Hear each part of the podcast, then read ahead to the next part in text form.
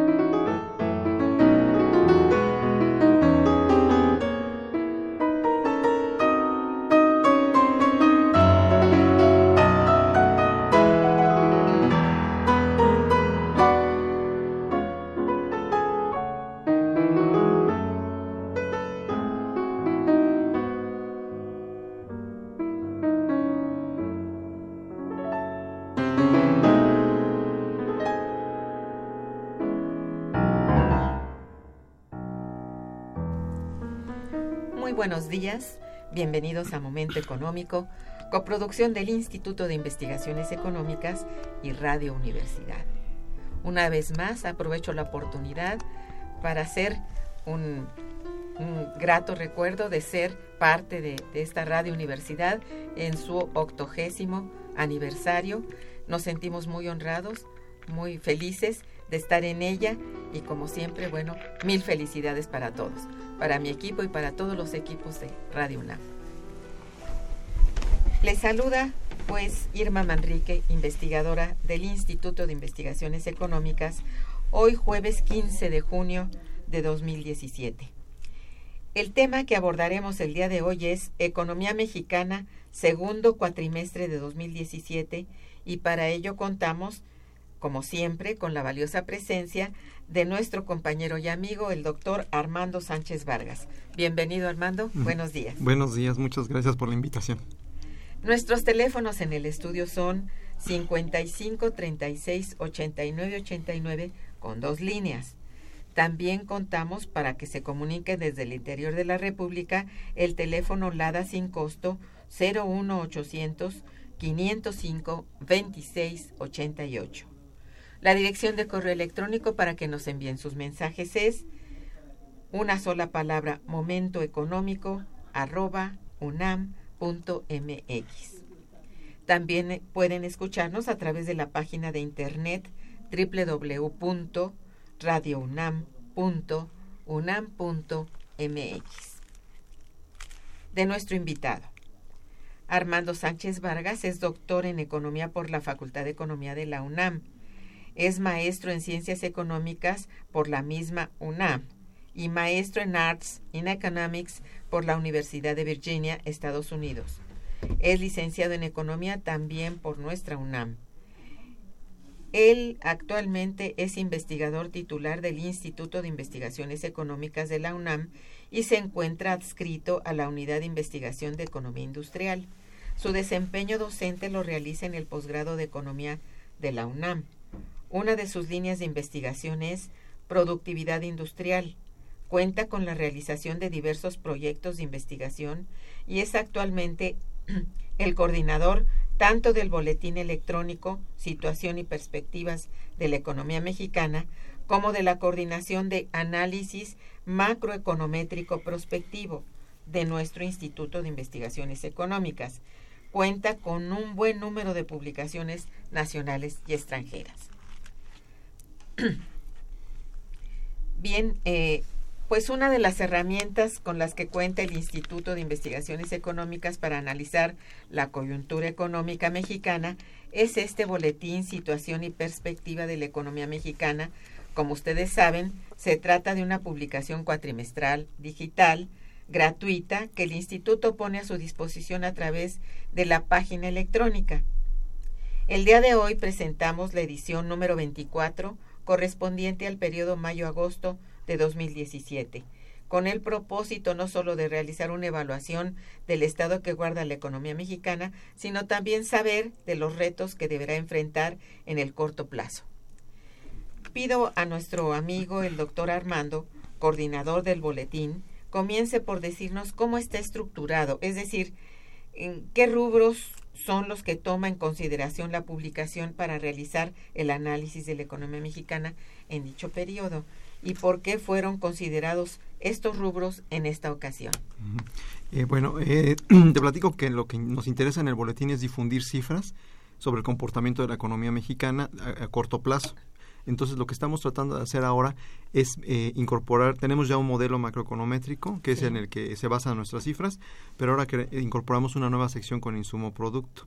Que también, que también va a servir para hacer, para reforzar los resultados. Y eh, en, las, en dos ediciones más vamos a presentar, tenemos otro instrumento ya, otra herramienta, que es un modelo de equilibrio general computable, eh, que, con un enfoque heterodoxo, keynesiano. Y este, entonces vamos a tener tres herramientas que nos van a permitir este, reforzar nuestros pronósticos. Muy bien. Para que la gente, lo que va a leer son cifras, pero va a saber que son robustas las cifras. Pues han sido hasta hoy muy certeras y ya certeras y robustas pues nos gustan más. Qué bueno. Este, bueno, ¿y cuáles son este estas digamos la, la, la consideración de, de las variables que, que están haciendo en esta ocasión para, para llegar al, al análisis, digamos. Este, incluimos en una sección de Estados Unidos, de la economía norteamericana, ampliada porque sabemos que México depende muchísimo de la evolución de la economía norteamericana. De hecho, la recuperación de hoy día se está explicando precisamente por eso, porque la economía norteamericana se está recuperando. No se, no se puede atribuir a otra cosa. Entonces, al final del día tiene, esta nueva sección de, variables de la economía norteamericana y tiene una sección donde hablamos sobre, las sobre la industria hoy, día que es tan importante pensar en política industrial. ¿no? Sí, que bueno, habíamos como que un poco dejado de lado este rubro, dada su, su suerte un tanto, bueno, aledaña a otras cosas que no eran necesariamente desarrollo industrial, o bien porque las cifras no daban como para mencionarlas, ¿no? Hoy esto parece que es un componente muy importante y qué bueno, ¿no? Eh, ¿Cuáles son los elementos económicos que caracterizan el contexto internacional en que se vende la economía mexicana? Así en general. En general, este, em, creo que eh, para la economía mexicana va a ser positivo porque la economía norteamericana está mostrando signos de recuperación. Eso es lo más importante. Este, sin embargo, yo pienso que no es, eh, por los modelos que nos dicen también, eh, no pensamos que es una recuperación que sea ya cierta para los próximos años.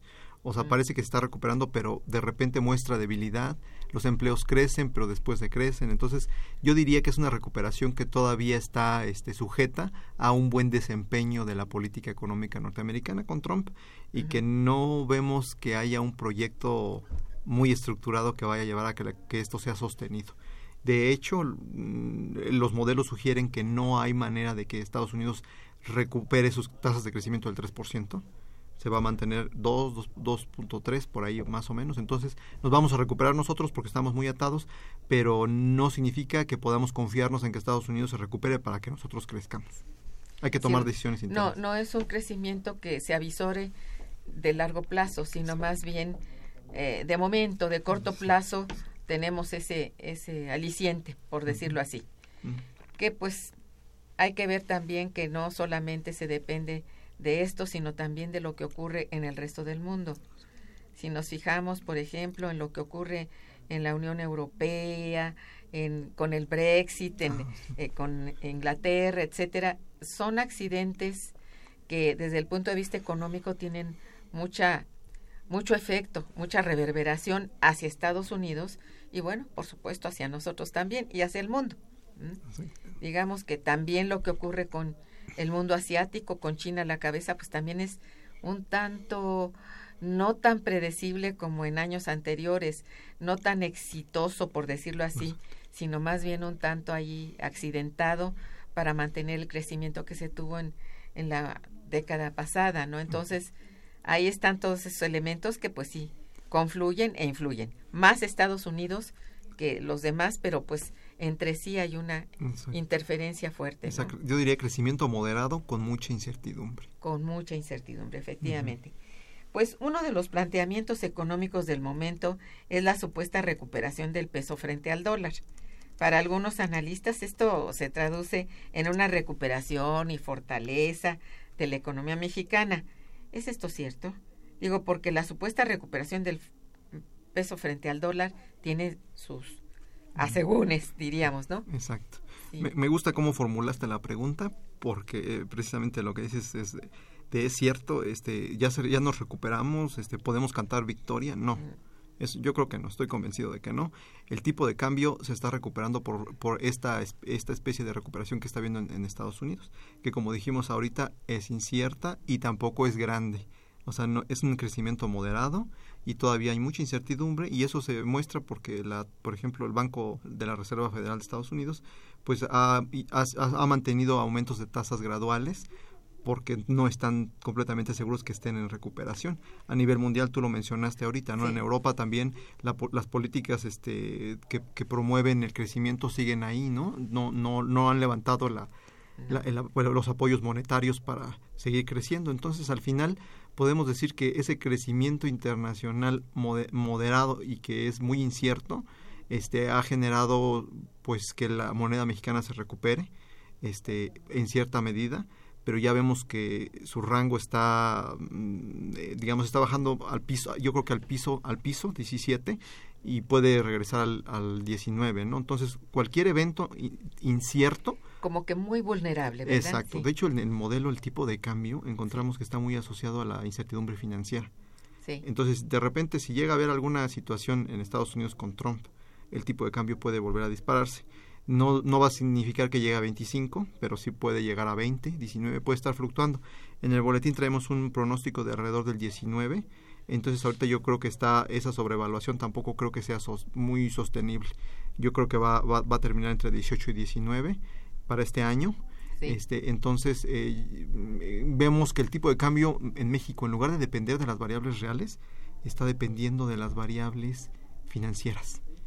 Y, otra cosa, y estas al mismo tiempo íntimamente relacionadas con un tipo de política incierta también por parte de Estados Unidos, con un discurso muy, muy, muy difícil de comprender porque eh, parece caprichoso. Las señales. Las señales son así. Eh, eh, de eso también, bueno, eso es lo que impacta muchísimo al mercado financiero. Y al tipo de cambio y por supuesto al tipo, de, cambio. Entonces, sí, es comprensible de que tampoco se, se debe cantar victoria, hay que verlo como un hecho este, bueno, coyuntural. Claro, inclusive que la economía mexicana crezca un poco más este año de lo que se había predicho por la mayor parte de los analistas, tampoco es, no, no significa que la economía ya está tomando un, un ritmo de crecimiento muy bueno y que el potencial el, que el potencial subió, eso tampoco es cierto pues sí, hay que estar más bien este, pendientes de esto, ¿no? mucha precaución, sí. Vamos, estamos aquí en Momento Económico conversando con el doctor Armando Sánchez acerca de la economía mexicana en, en el segundo cuatrimestre de 2017 y las expectativas. Eh, vamos a hacer una breve pausa musical muy hermosa a cargo del maravilloso pianista Edison Quintana que toca tango como nadie. Escuchemos. Está escuchando Momento Económico.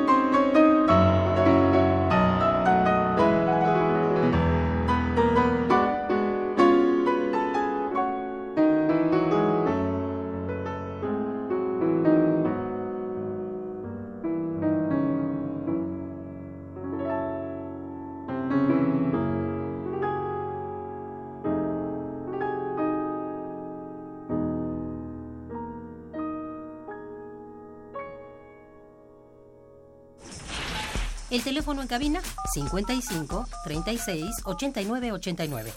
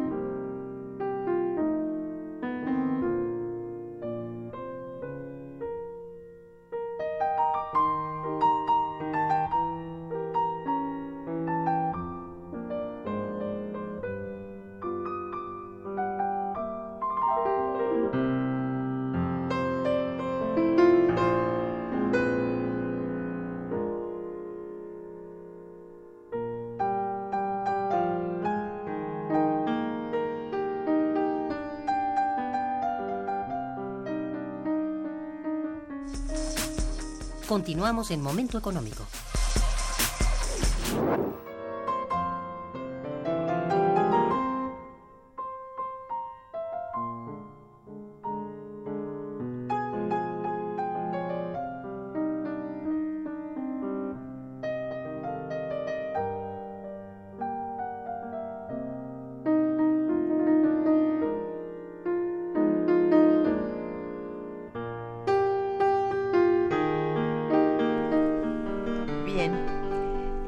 Que acontece en estos momentos con relación al sector energético. Hay que recordar que pues está también este asunto mm, muy también un panorama muy incierto respecto a ello, ¿no? Una de las principales preocupaciones es si existirá otro gasolinazo en el corto plazo. ¿Cómo ves? Bueno, el sector energético, este, después de las rondas que ha habido, parece que va a haber va a haber una mayor inversión, es obvio, porque está llegando para las inversiones en exploración y todo esto. Entonces, creo que esa va a ser un componente importante de la inversión en este año y en el próximo. y va a generar un poco de crecimiento económico, pero no es suficiente. O sea, no, el sector energético no podemos esperar que arrastre la economía.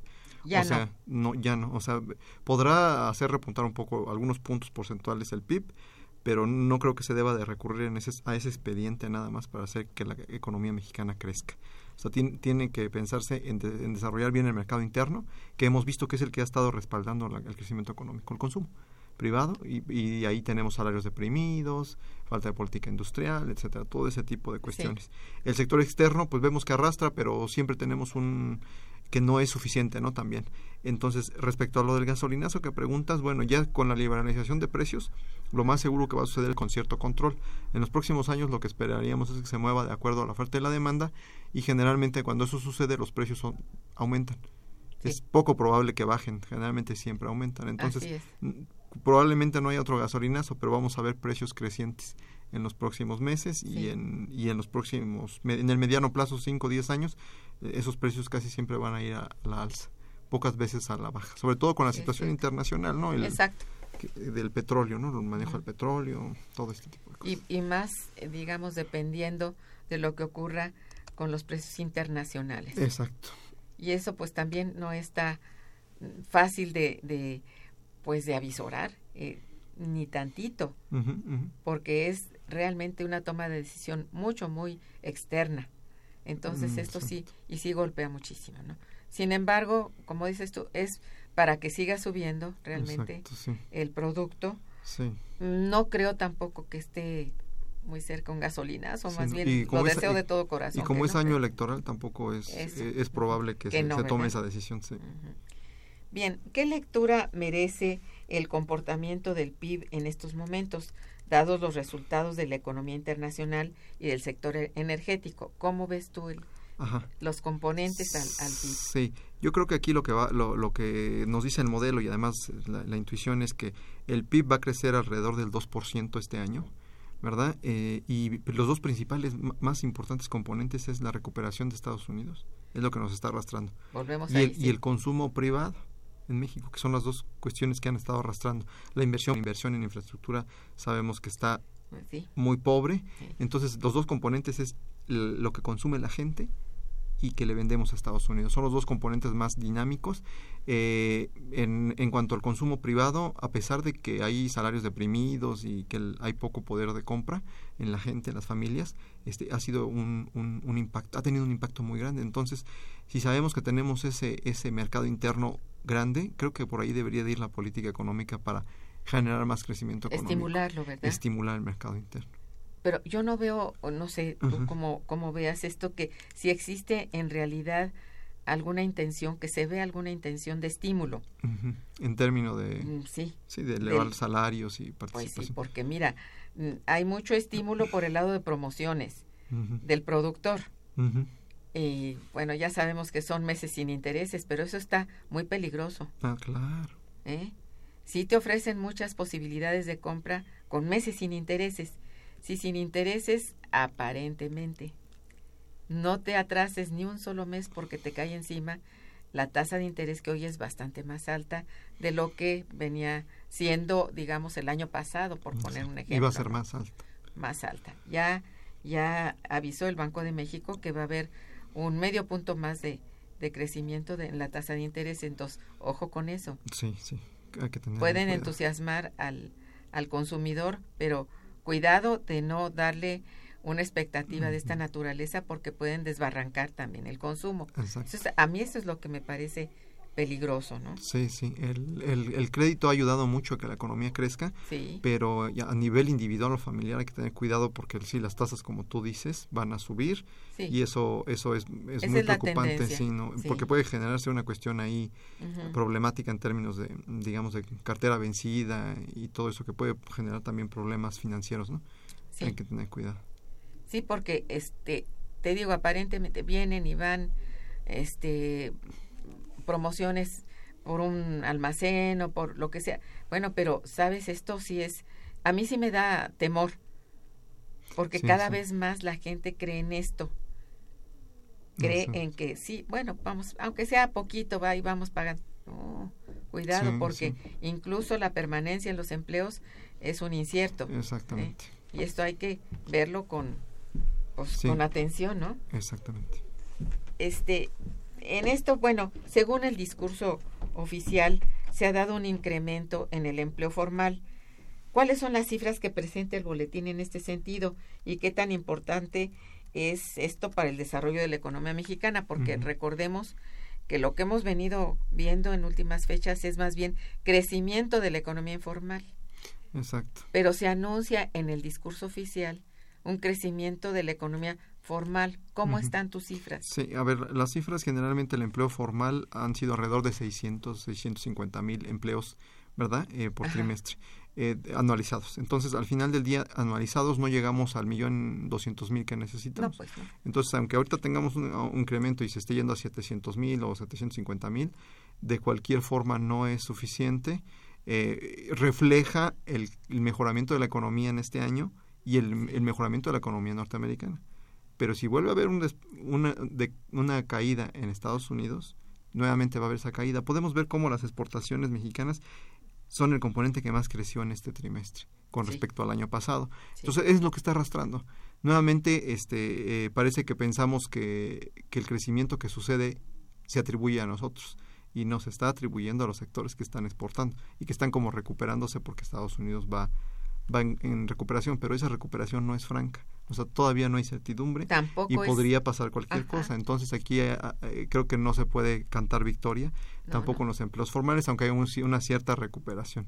Lo cierto es que no, no, estamos alcanzando las tasas de 3, 4, 5% de crecimiento del PIB, ¿no? que, que se, supone es lo que deberíamos de, tener para poder ah, satisfacer las necesidades de la población y disminuir pobreza. Sí, es cierto. Entonces hay que, hay que ser muy muy cuidadosos con la observación de este, de este tipo de, de, discurso y de cifras, ¿verdad? Porque las cifras son mucho más certeras en eso, ¿no? Saberlas ver. Como dices tú, bueno, sí, sí crecen las exportaciones. Ese es un signo, pues, de, de expansión, sí, pero no es permanente. Exacto. estamos, Bien, tenemos algunas llamadas, si me permites, voy a leértelas. Sí, sí. Eh, de Jesús Hernández, quien te felicita, dice, si nuestra economía no crece, ¿por qué no se invierte en impulsar una industria y en el apoyo al campo para lograr nuestra independencia alimentaria y económica respecto de países como Estados Unidos. Hay que invertir en cosas productivas y no en campañas políticas, dice don Jesús. Sí, sí, efectivamente hay que hay que un proyecto de nación que, que tenga esos componentes, ¿no? ¿no? No podemos ignorar el mercado interno y no podemos ignorar el desarrollo de un proyecto de nación que realmente eh, nos dé autonomía, ¿no? Es decir, un, un proyecto en el que se contemple nuevamente y de manera muy, muy seria el crecimiento en el campo. Exactamente. Como él mismo dice, bueno, este, el, la soberanía alimentaria está desde hace rato perdida, ¿verdad? No la tenemos. Entonces habría que recuperar algo respecto a la soberanía alimentaria, porque eso es básico para cualquier país. Y bueno, con esto también apoyar empleos y apoyar crecimiento de otras líneas, en este caso de industria, ¿no? Sí, y, seguir exportando, o sea, no, necesita que vamos a dejar de exportar, ¿no? Pero, pero hay, que, hay que acomodarse a las nuevas circunstancias mundiales, porque vemos que eh, Estados Unidos está empezando a hacer ya cambios y nosotros dependemos de ellos. Entonces, si al final del día esos cambios nos afectan en todos los sectores, ¿qué vamos a hacer? Efectivamente no tenemos todavía resuelto ni siquiera el asunto este de la migración. Exactamente. Y eso es también muy serio. Es un reto, digamos, para la economía nacional. ¿no? Exactamente. Bueno, eh, Eduardo Acosta también te felicita y felicita al programa. Muchas gracias, señora Acosta. Dice, Edison Quintana efectivamente interpreta tangos como nadie. Sí, aquí acepta, no sé cómo dice aquí, a Ariel Ramírez, pues también, bueno, con mucho gusto y felicita al programa. Gracias. Gracias, señor Acosta. Este, bien, eh, Sandra Pineda eh, felicita al programa por ser tan acertado en desarrollar temas tan importantes para nuestra sociedad. Y también, bueno, felicita al invitado por ello. Mm. Muchas gracias. Entonces, pues vamos a un puente musical para que oigan a Edison Quintana y regresamos. Está escuchando Momento Económico por Radio UNAM.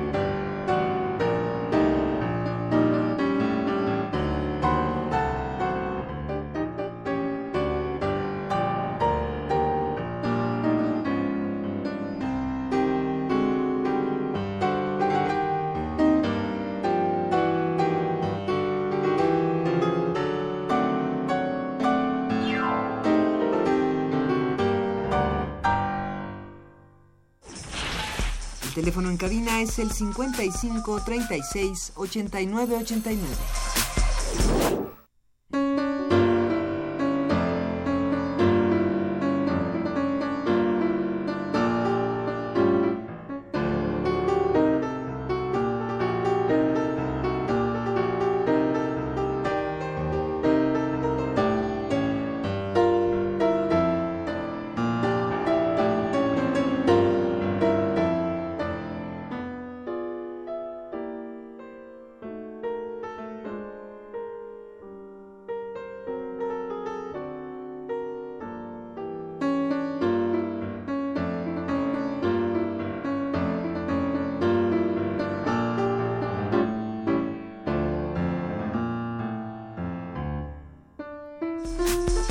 Continuamos en Momento Económico.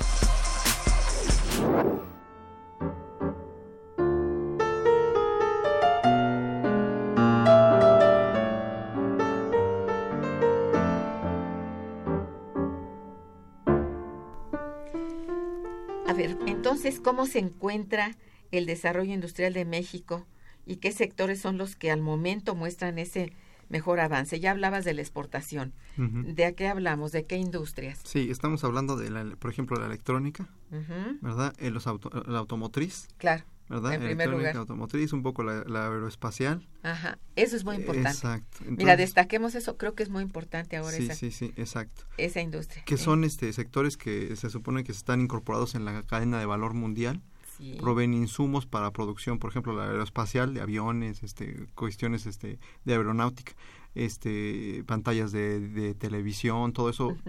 El problema con esto es que solo son cinco industrias, las que realmente son fuertes de, de todo el espectro de industrias que hay en México. Digamos, esas cinco o seis que han tenido ex- éxito, este, son, son pocas para lo que necesitamos. Bueno, apoyemos eso. empleo, sí. Realmente, de veras, son las que requieren el apoyo. Exacto. Y esto se ve, como decías tú, en un proyecto de nación en donde se vea por delante Exacto. el financiamiento a esta industria naciente y por nacer, ¿no? Porque yo supongo que hay muchos Sí. emprendedores, hay realmente muchos, Claro, ¿no? y la otra Sí. cuestión es que estas empresas están dentro del proceso productivo internacional, pero se incorporan con generan poco valor agregado. O sea, venden mucho, Mm. pero no son precisamente de lo más avanzado. Eh, no son de lo más avanzado en términos de la generación de conocimiento. No están tan innovadas. ¿no? Exacto, no son tan innovadoras. Son importantes y, y- y son tecnológicamente más avanzadas que en, en- en el país, pero no se está viendo a futuro de, por ejemplo, la producción de robot, la incorporación de tecnologías de robótica y todo eso. Eso viene a futuro, es lo que le llaman la tercera, la tercera revolución Sí, industrial, ¿no? sí. Entonces, al final del día, eh, México tiene que empezar a hacer una política industrial donde se promueva investigación y desarrollo asociado a cómo vamos a, entrar en las cadenas de valor en el futuro, porque si no, entonces hasta eso se va a ver limitado. Tenemos una, el 95% de nuestra industria en el atraso, el 5% que está incorporada, pero que tarde o temprano va a tener que, que tenemos que movernos hacia las nuevas tecnologías y ese es un problema por el cual la productividad de México está cayendo.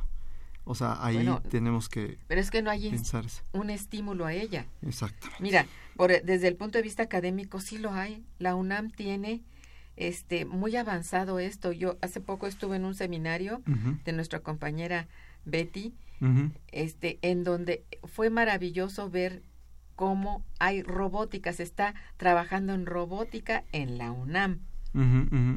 Exacto. Te quedas, no sé, es encantador ver ese ese avance, en Claro. verdad, ¿eh? ¿Y cómo- Bueno, académicamente sí existe, se trabaja en él, pero la vinculación hacia, hacia la industria no está clara. ¿Por qué? Porque no, lo- no hay los empresarios Sí. decididos Sí. a tomar esto en sus y la ausencia de la ausencia de políticas que los estimulen. que los estimulen y los vinculen Principal, que es de un proyecto bien trazado. exactamente Ojo con todos los que quieren ser presidentes. Un proyecto de nación, por favor, Exacto, señores, sí, sí, sí. sean del color que sean. ¿no? exacto porque no podemos Mm. sustentar la, la competitividad de México en salarios bajos Así es. eso no no No, no, no. no nos va a permitir No, no. incorporarnos a futuro Ya quedó claro que eso no ni es suficiente ni no nos ha dado nada, en la, verdad. la competitividad se, se va a sustentar en quien se incorpore a esa a, a la producción con robots con tecnologías de punta Así. Entonces la, la política industrial no puede estar basada, de nuestra competitividad de exportaciones no puede estar basada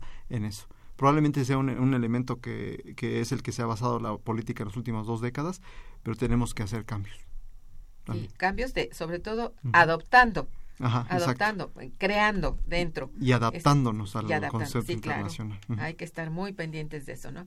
Entonces, sí, ojalá, Exacto. eh, yo por eso hago un llamado, ¿verdad? A aquellos que están, este, bueno, por por una nueva presidencia, por la que sea, que pero que Exacto. traiga consigo un proyecto de nación verdadero, bien Exacto, intencionado. ¿verdad? Con políticas, Integrado. estrategias y, e instrumentos Exacto. de política económica. Que, vean también cómo nos hacemos competitivos por la oferta, pero también que tomen en cuenta la demanda, el mercado interno, mercado externo, Claro, que vean que se vea al país como una- un proyecto integral, no como reformas aisladas. ¿no? así es. Qué bueno que en el, en el boletín que tú encabezas y que nosotros tenemos ahí en, en, en, en la página del instituto, véanlo por favor, los que tengan curiosidad por ver, es que es muy importante el esfuerzo que se hace en el instituto para hacer eh, eh, precisamente una prospectiva adecuada. Y, están preocupados nuestros compañeros, a la cabeza el doctor que está aquí con nosotros de invitado, en que con una, con una formulación, con ecuaciones que se han creado dentro del instituto, con ese modelo, llevar pues eh, el entusiasmo, pues el optimismo por lo que puede hacer este país, ¿verdad? Bien, ¿cuáles son los rubros que necesita renegociar México, volviendo a, a, la parte esta, bueno, tan sobada con Estados Unidos de América en el Telecan, dado el estado actual que guarda la economía mexicana? ¿Cuáles serían los rubros que se requería, requeriría renegociar bien? A favor nuestro, pues. Exactamente. Sí. Uh -huh. Lo que acabas de decir es bien importante. Lo principal es pensar en renegociar el tratado en beneficio nuestro, ¿no? Así es. Porque si vamos y, y, y renegociamos y hacemos sesiones en todo, al final, bueno, el comercio internacional no nos va a favorecer. No, eso creo que lo tiene claro Estados Unidos y Ajá. por eso quiere renegociar, ¿no? Ajá. Entonces, al final del día, por ejemplo, un ejemplo ahorita es lo del azúcar, ¿no? Ay, ni donde, me recuerdes qué amargura, ¿no? Donde, eh, bueno, se tuvo que ceder en, en, en, una buena parte de, las, de la negociación y que al final, bueno, pues ya se disminuye, se va, va a disminuir el, la exportación del azúcar me, mexicano, ¿no? Este, eh, ahí negoció bien Estados Unidos, ¿no? Ahí realmente se, se vieron más, se, hábiles, más favorecidos. Siempre, Entonces, al final del día también México tendría que pensar en, en, en ir re, negociando esto, los otros sectores. ¿Cuáles se necesitan ahorita? Telecomunicaciones, energía, ¿verdad? Sí. que son los, los más importantes, sin olvidar que en el tratado se deben de, de tomar en cuenta cuestiones de inmigración, ¿no?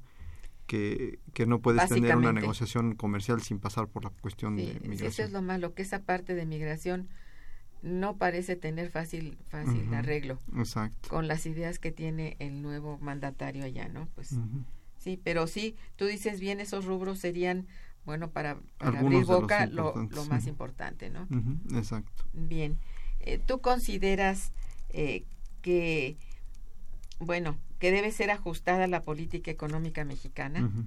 Sí, bueno, de esto hemos platicado mucho, ¿no? Ya en el programa. Sí. Durante, sí. Sí, la, la, política económica habíamos dicho que tiene que tener una visión integral. Sí. Sí, este, eh, tiene que haber cierto este manejo de, de, política monetaria, fiscal y cambiaria, de verdad, eh, que generen el contexto para que podamos ser competitivos y para que podamos este generar crecimiento de la productividad y al mismo tiempo eh, cuidar el mercado interno, ¿verdad? Usarlo como un motor de crecimiento. No hay un solo motor, las exportaciones no son el único.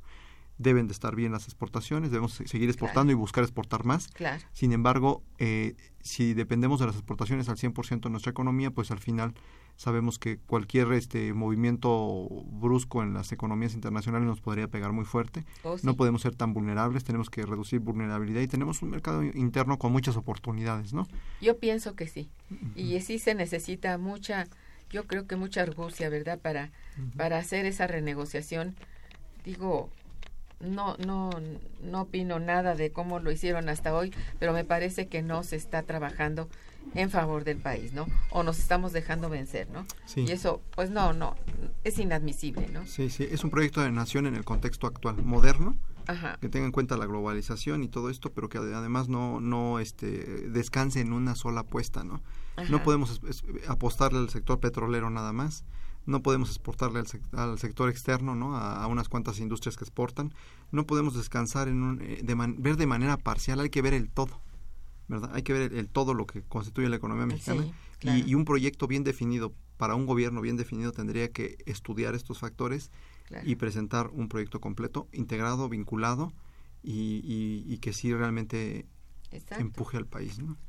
Sí, bueno, es que mira, y ya lo hemos dicho muchas veces, el modelo macroeconómico que se comporta hasta hoy no da resultados, que lo entiendan también los que vienen ahí empujando por dirigir al país, se requiere otro. Exactamente. Eh, entonces, sin este, de veras es difícil el futuro. Y, sí, sí, bueno, sí. todos estamos ya desesperados porque esto cambia. Te ¿no? digo, hay que, hay que visualizar que vienen otras condiciones futuras de globalización, competitividad y todo eso. Entonces, no es regresar al pasado, ¿verdad? Y el Así pasado es. ya son dos proyectos. El pasado es el proyecto que que era, digamos, el, el los últimos 30 años, ¿no? Que ha sido eh, apertura completa, todo eso. Yo creo que sí se debe de mantener el libre comercio, pero la cuestión es que hay que ver beneficioso para México y que y, hacer cambios, ¿no? O sea, creo que aquí hay que pensar en, en, empujar. Los cambios se pueden hacer. Exacto. Incluso creo que fueron anunciados por ahí en algún plan nacional de desarrollo, pero que pues finalmente no no no no cuajaron. No llegaron a buen término y uno de los problemas más serios ahí fue la falta de financiamiento eh, eh, este del sector público. Eh, es, muy importante decir esto, ¿no? Que lejos de ellos estuvo, bueno, sacrificando buena parte del presupuesto y, bueno, sería muy necesario a, a, lo mejor, pero no se hizo nada para darle, este, bueno, contrapeso a eso, ¿no? Exactamente. Nos deja en el piso, ¿no? Desplomados. En fin, vamos a un breve corte musical y regresaremos. Quédense con nosotros. Está escuchando Momento Económico.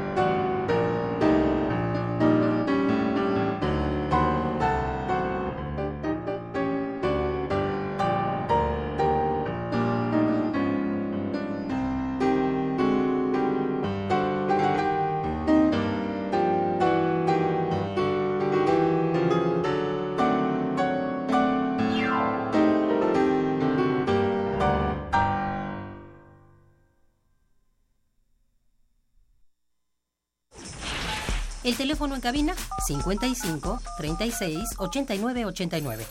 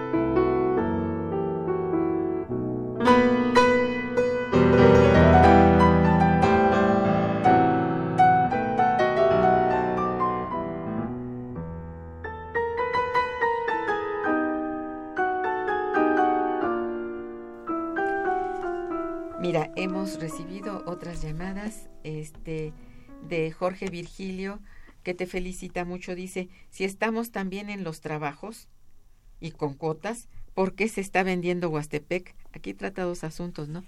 Ajá, sí, bueno, en realidad este Pues el trabajo en México, hay, el empleo no ha crecido, no, no estamos tan No estamos bien con los trabajos. No estamos también, eso hay que aclararlo.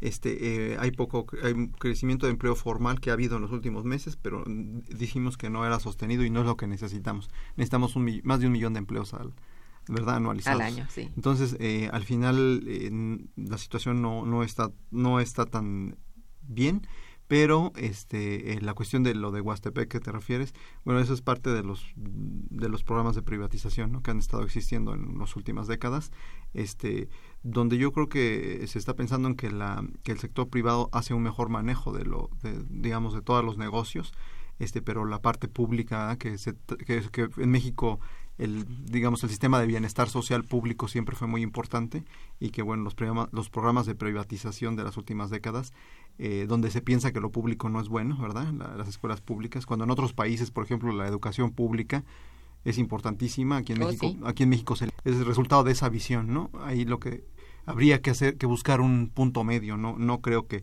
ni lo público ni lo privado son eh, la solución. Aquí habría que ver una cu- cuestión de economía que, que tenga en cuenta la parte mixta, ¿no? Sí, ese, tanto el mercado como el Exacto, Estado. sí, pero no puedes sesgarlo a que todo lo público es bueno o todo lo, lo privado es mal. Todo es- es Exacto. bueno. Sí, también. eso de Huastepec es muy lamentable, pero ocurre.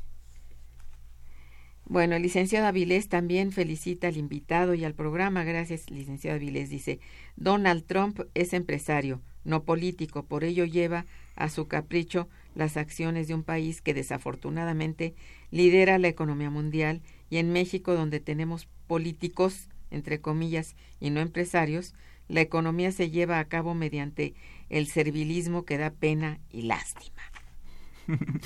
Sí, bueno, Trump ha sido un personaje. Ay, tan Controversial. sí. Esa es la verdad. Eh, ha sido una desgracia plena que haya Sí, llegado. sí. Qué bueno. Sí. ¿Cuáles serían tus principales conclusiones en torno al estado actual que guarda la economía y cuáles son tus principales recomendaciones? Aunque ya has vertido de las dos, en un punto En- en un converjamos. punto, sí. sí. Bueno, yo creo que entonces aquí lo que podemos hablar en, eh, en el país es que está habiendo una recuperación, pero es muy pequeña, ¿verdad? No es una gran recuperación, no estamos creciendo al 3% ni al 4%. Entonces estamos retomando como un crecimiento medio, yo diría. Entonces no podemos hablar de recuperación y además no podemos decir que la recuperación va a ser sostenida, ¿verdad? En el tiempo. Tenemos una inflación muy alta, ¿verdad? Ese es el otro elemento. Exacto. Entonces, al final, no solo es, yo por eso digo, es una rec- recuperación moderada que precisamente no se alcanza a ver en los bolsillos de la gente. La gente no lo, no lo, y ni lo va a percibir. O sea, es, es, es muy escasa. Entonces, al final del día es moderada y hay mucha incertidumbre de lo que va a pasar. Sí, Entonces no podemos contar, Victoria, de que esta recuperación va a ser sostenida o vamos a crecer más. Y, tampoco se ve, ¿no? No se ve que la que, que el, el resultado del, digamos, de las reformas económicas que se han implementado vaya a cristalizarse en crecimiento económico y sobre todo en una menor desigualdad del ingreso. Porque puede haber crecimiento, pero eso no significa que lo vamos a sentir todos los mexicanos. Probablemente el crecimiento no lo se que está distribuye. ocurriendo, ¿no? Más Sí, Eso es pobreza. lo que venimos realmente diciendo hace tiempo aquí. Exacto. ¿eh? Generación de más riqueza no significa distribución de la riqueza. entre- entre- Definitivamente no. Entonces hay sectores beneficiados, hay sectores perjudicados. Entonces, eh, ese sería como la cuestión. Y principales recomendaciones, pues al final del día ya para las familias, pues en realidad lo que tú mencionaste, ¿no? Las tasas de interés a lo mejor van a subir, entonces hay que tener más cuidado en cómo se gasta. El- los empleos no hay muchos, ¿verdad? No, no, no han creci- están creciendo, pero no son eh, no, no es una, una tendencia que probablemente se sostenga en el tiempo, entonces hay que tener mucho cuidado, ¿no? En- A nivel Sí. familiar y a nivel del país, pues yo creo que va a ser, eh, vienen meses complicados, mucha incertidumbre, ¿verdad? Tanto interna como externa. El tipo de cambio que se esté apreciando ahorita no significa que se va a mantener así. Eh, cualquier fenómeno internacional de volatilidad podría generar eh, de inmediato ataques especulativos y que el tipo de cambio suba. Entonces, no podemos decir que el tipo de cambio se va a mantener. Eh, la inflación el- puede durar dos trimestres más alta, una alta Sí. inflación, y eso nos pega a todos, ¿no? Entonces, yo diría que es un crecimiento moderado con mucha incertidumbre. Entonces, no, no es un diagnóstico Sí. muy positivo, creo. Ese elemento último que has mencionado respecto a la inflación era algo que no se mencionaba hace tiempo y hoy empieza a ser nuevamente el azote. Exactamente. eso es por lo que también el, el, poder adquisitivo disminuye sensiblemente. ¿no? Y con la elevación de las tasas de interés es probable que va a haber más... Por supuesto. Pues más caída en la actividad económica, ¿no? Sí, más en bien. Inversión y en el gasto. Es muy, muy incierto el, el, el futuro inmediato y más aún el, el mediato. O sea, está, está difícil saber ahorita qué, qué va a pasar en vista de que todavía no hay señales de una, un cambio de política económica que realmente favorezca al país, que esto es lo que estamos esperando, algo que nos favorezca y que hay posibilidades de que haya mejor, este, mejora interna. Sostener el consumo interno es muy importante y esto es lo que no se está, yo creo que no se está viendo con cuidado como para atenderlo. Entonces, pues, no sé, es, es difícil, ¿no? El, gasto en infraestructura pública, por ejemplo, está detenido. O sea, no hay inversión pública y sabemos que la y la inversión privada está correlacionada con la inversión pública. O sea, si crece la inversión pública, también crece la inversión privada. Y eso eso haría que el PIB creciera, ¿no? Que nuestro, nuestra producción interna creciera. Ah, Entonces tenemos muchos este, huecos por ahí que habría que, que atender, ¿no? Sí. Pues qué lástima, ¿no? Tenemos algunas otras llamadas de Hilda de San Román. Dice, felicita al programa y al invitado. Muchas gracias, doña Hilda. Eh, ¿Se está apoyando a los industriales mexicanos? Pregunta. ¿Cómo se está comportando el empresario mexicano en este momento de incertidumbre? ¿Son inversiones que se van al extranjero? ¿Cómo, cómo, ves tú esto? Yo creo que hay, hay dos tipos de, industriales. Las pequeñas empresas, las lo que le llaman MIPIMES, ¿verdad? Y que son las que dan el 60% del empleo en México, en el país. Y por el otro lado, la, la, gran, la gran industria, que está asociada a esas cinco industrias que dijimos, ¿no? Esas que exportan, etcétera, y que esas ven, ven, ven, los beneficios del Tratado de Libre Comercio.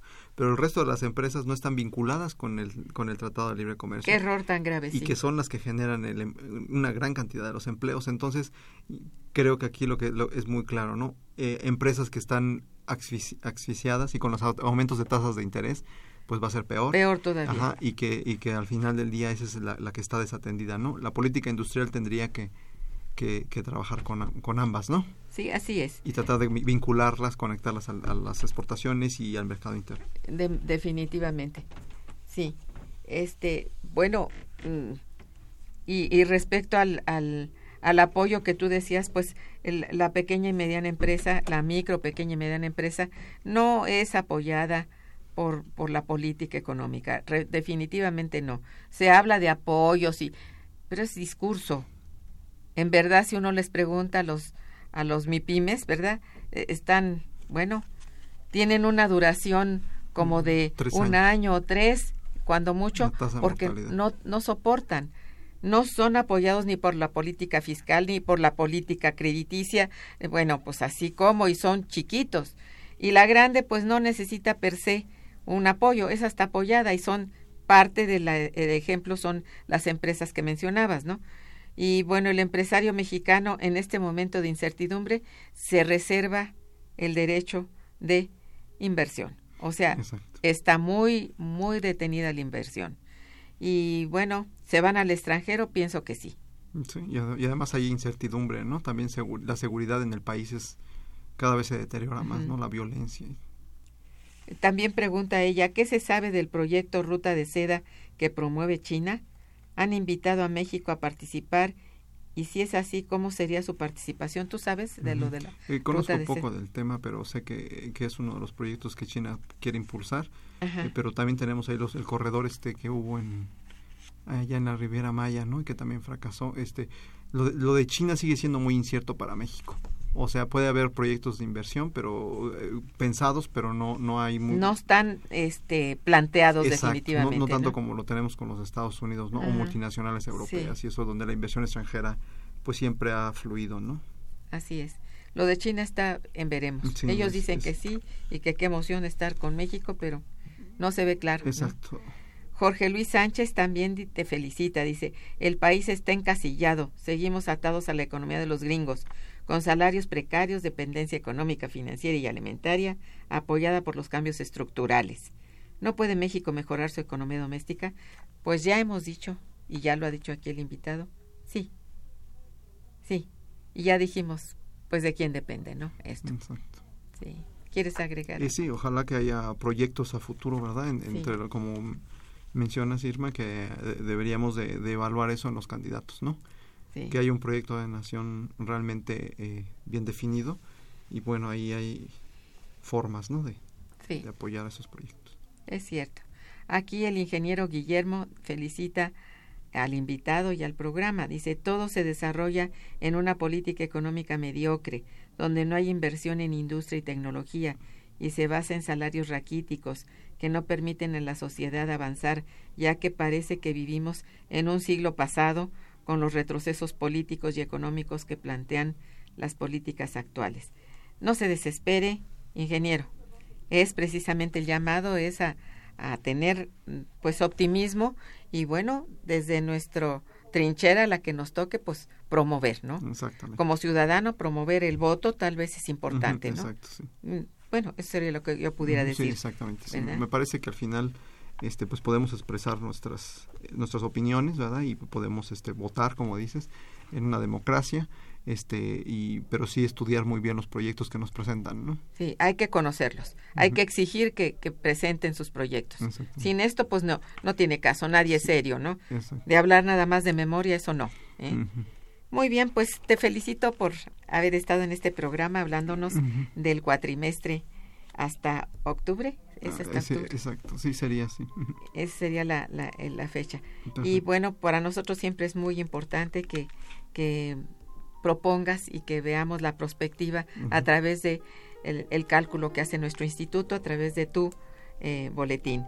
Eh, Te felicito y muchas gracias y a nuestros radioescuchas por su atención y participación. Muchísimas gracias. Nuevamente, viva Radio Universidad. Estuvo en los controles técnicos Socorro Montes, en la producción Santiago Hernández y Araceli Martínez, en la coordinación y conducción una servidora Irma Manrique, quien les desea muy buen día, pero mucho mejor fin de semana.